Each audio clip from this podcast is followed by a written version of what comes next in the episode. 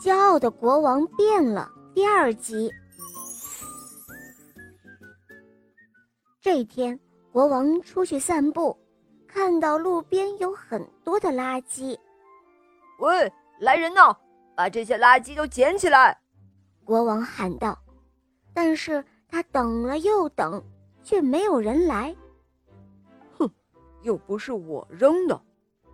国王自言自语着，然后他就这样走开了。晚上，国王去看望老爷爷，老爷爷的病却不见好转。老爷爷，您还有其他事情需要我帮忙吗？国王问道。哦，谢谢您了，国王陛下。还有一件事情要拜托您啊，哪怕不是自己分内的事情，只要发现了，也要。尽力的帮忙处理好吗？哦，这这，嗯，好吧。于是国王首先想到的就是刚才路过看到的垃圾，他去把它们捡了起来，把小路打扫得干干净净的。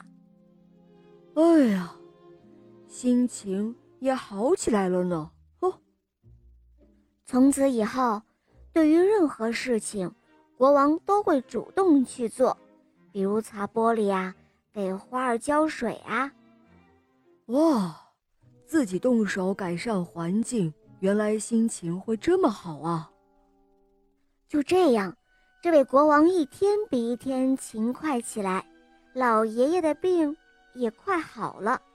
这一天，城堡里其他的仆人们都回来了。谢谢国王陛下，有您的帮忙，我们干起来省劲儿多了。仆人们说的，国王都有点不好意思了。